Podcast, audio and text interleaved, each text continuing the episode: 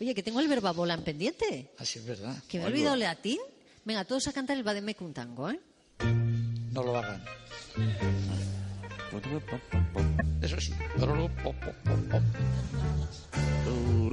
Mutatis mutandis, Pepa, canta. absit iuria verbis, temporibus ilis, obtorto collo tango,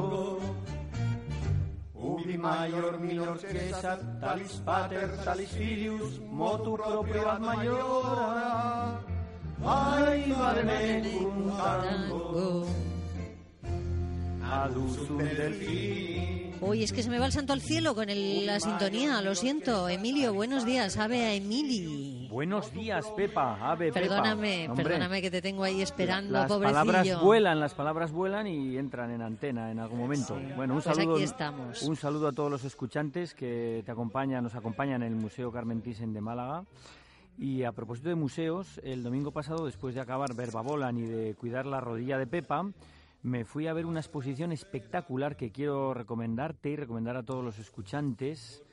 A ti para cuando regreses a Barcelona, y a todos los que puedan, que la vean cuando puedan, que se titula Mediterráneo del mito a la razón y que hablaremos de ella un día, si te parece, en Verba Volan. Es un Que está en el recorrido... Caixa Forum de Barcelona, Exactamente, ¿no? es un recorrido por la mitología clásica con piezas originales, impresionante, que se puede visitar en CaixaForum hasta el 15 de junio. Luego estará en Madrid. Bueno, los que adorarán a sus mitos esta tarde, y alguno perderá incluso la razón, serán los seguidores del Barça y del Madrid. Esta noche en el Bernabéu, de todos he sabido que se enfrentan el Madrid y el Barça. Y eso nos lleva al concurso de esta semana, ya que preguntamos por la preposición de origen latino que se usa en estos casos. Madrid versus Barcelona. Eso es versus, abreviado muchas veces Ese.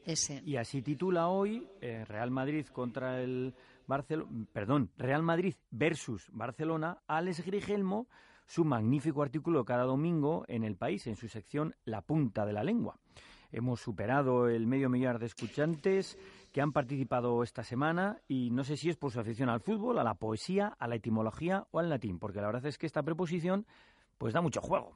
Mira, mira, atención a lo que te voy a decir. Cuando acabe el partido, cada uno contará su versión, pero lo que está claro es que por encima de enfrentamientos entre adversarios, la diversión está asegurada. Muy bueno, porque ver. Toma ya. Muy Toma. bueno. Pepa, Pepa sabe latín. Todo con versus.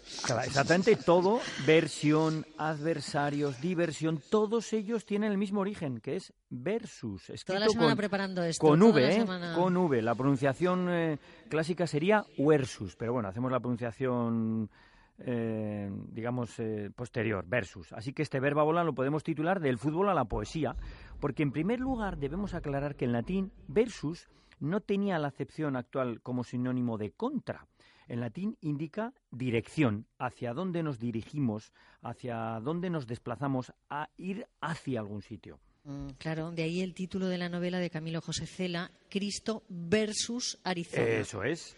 Versus en latín tiene varias acepciones. En primer lugar, tiene un significado agrícola. Los romanos eran un pueblo agrícola. Y significa surco. Fantástico, ¿eh? Surco. ¿Por qué? Porque al acabar ¿eh? das la vuelta otra vez. Y a partir de ahí significa línea, fila.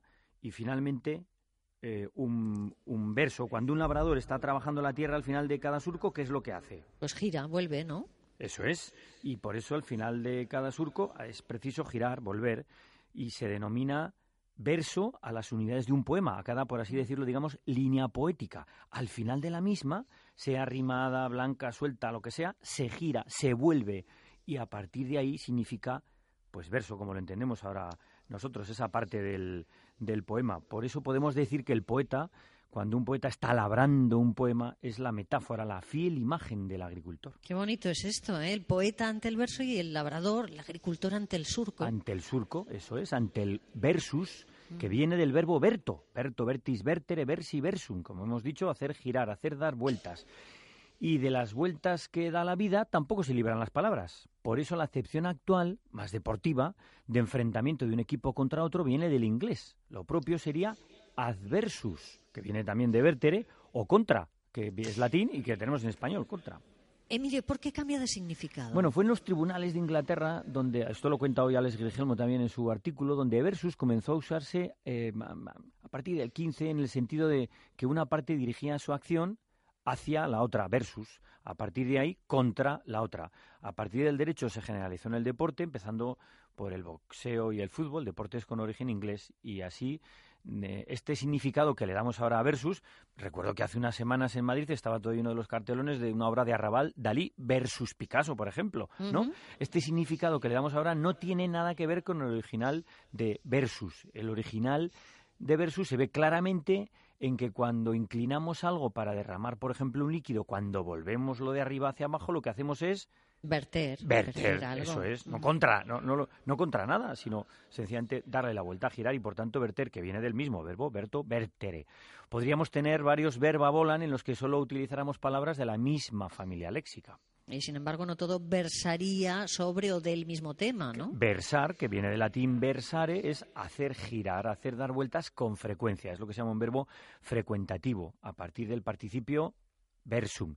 Y si esto se hace mal, eso es Malversar, que es una palabra que aparece demasiado últimamente, por desgracia, en nuestras conversaciones y en los medios de comunicación. Bueno, conversar etimológicamente es vivir, dar vueltas en compañía también del verbo verto. Ahí vemos el valor de la preposición cum, ¿eh? conversari, a partir de convert, cum, huerto, cumberto, converto, convertere, conversi, conversum, que es volver completamente, dar la vuelta, cambiar por completo, y queda en español Convertir. Por eso converso es el que se ha convertido. Claro. De vertere, girar, volver, tenemos versus, todo lo que hemos visto, y tenemos también el hueso que permite la articulación giratoria. ¿Vértebra? Vértebra, eso es. Aunque a ti mejor no hablarte de articulaciones ahora mismo, ¿no? Ahí estamos, ¿no? Bueno, vértebras, que tenemos 33, son las que permiten el giro y son las que distinguen a los vertebrados de los invertebrados. Bueno, mira que nos divertimos con el latín, ¿eh? Bueno, hoy nunca mejor dicho, porque divertere viene también de ahí, de dis, que es separación, división, ese prefijo siempre es separación o división, más verto. Y por tanto significa dar un giro en la dirección opuesta, coger otro camino. Diversión literalmente salirse del surco marcado, ser un poco el verso suelto, andar otro camino, como escribió Machado, al andar se hace camino y al volver la vista atrás se ve la senda que nunca se ha de volver a pisar. Caminante no hay camino, sino estelas en la mar. Venga. El poeta es un peregrino, cuando de nada nos sirve rezar. Caminante no hay camino, se hace camino al andar, golpe a golpe, verso a verso, golpe a golpe. Oye, golpe, golpe. a golpe, golpe a golpe, va pasando nuestro tiempo con cada golpe de las manecillas del reloj, aunque el reloj chino que tengo sobre la mesa no tiene manecillas. Pero en fin, llega el tempus fugit que te digo todas las semanas y del verso pasamos a la prosa de nuestro concurso y nuestros saludos. Bueno, primero un saludo a nuestros escuchantes por el mundo, Isa desde Illinois en Estados Unidos, que nos escribe por Twitter, Julia Galbenzu, que nos escribe desde Saint-Gigons, en Francia, y un especial abrazo para Paula Alamillos de Córdoba, que nos escribe todas las semanas con tan solo 12 años. Uy, qué bien, Paula. Besos para todos, ¿eh? Creo que tenemos a cientos de alumnos pendientes de que les saludemos. Bueno, llevamos varios verba volan pendientes de saludarles. Eh, no es un un día cualquiera y este programa está cada día más presente en las aulas de toda España. Es impresionante. Un saludo para los institutos Clara Campoamor de Lucena, el Espinillo de Madrid, el Nieves López Pastor de Villanueva del Arzobispo en Jaén, el Vega del Pirón en Carbonero el Mayor en Segovia y el Aguilaricano en Sevilla. Y no podemos dejar de saludar a tres profesores de latín cuyos alumnos no cesan de escribir por Twitter. Isabel del Isaac Albeniz de Leganés. José Francisco del Santo Tomás de Aquino en Íscar, en Valladolid, y Loli del Aquis Quelenis de Caldas de Reis, a Iñaki del Colegio Salesianos de Pamplona y Manuel del Isaac Peral de Cartagena. Ah, y Mercedes Duque del IES Puente de Alcolea de Córdoba. Tienen unos alumnos espectaculares. No damos abasto, ¿eh? La respuesta de la semana pasada ya la hemos explicado. ¿Quién se lleva el método de latín, en este caso de la editorial Herder? Antonio Villatoro Muñoz de Algeciras, de Cádiz. ¿Y para los escuchantes que han escrito por Twitter? Pues Fátima Rueda de Estepa, eh, Sevilla, en Twitter es arroba jorniaga, que dice en su perfil eterna estudiante de todo lo estudiable, sapere aude además. ¿Y por correo postal? Carmen Puertas de Barbastro, en Huesca. Uy, ahí estamos en Huesca. ¿Y el libro y la pregunta para la semana que viene? Bueno, el, viernes, aquí vemos de nuevo, el, de nuevo el latín y la rabiosa actualidad, publicaba Luis Antonio de Villena en El Mundo tres páginas magníficas sobre Cicerón a propósito de una nueva edición de las Filípicas del Gran Cicerón bajo el título de La razón frente a la fuerza. Así que vamos a sortear las Filípicas de Cicerón en la estupenda edición de la editorial Cátedra, a quien agradecemos siempre su colaboración. Para quienes nos digan cómo se llaman dos monasterios que hay en La Rioja, en San Millán, donde se encuentran las primeras palabras escritas en español y por eso son patrimonio de la humanidad. Uno, Uno arriba, y otro el otro abajo. abajo. ¿eh? ¿Cómo se llaman? A ver, Claro, ¿cómo bueno, se si nos dicen esas dos palabras, esos dos nombres de los monasterios de San Millán, por cierto, maravillosos, nos pueden escribir por correo electrónico a, verbavolant@rtv.es por Twitter a arroba emilio-del río, o por correo postal a calle Roc Boronat 127 08018 Barcelona. Emilio, un poco tarde, pero ha valido la pena. Un beso y hasta la semana Un que beso viene. enorme, hasta la semana que Gracias, viene. adiós.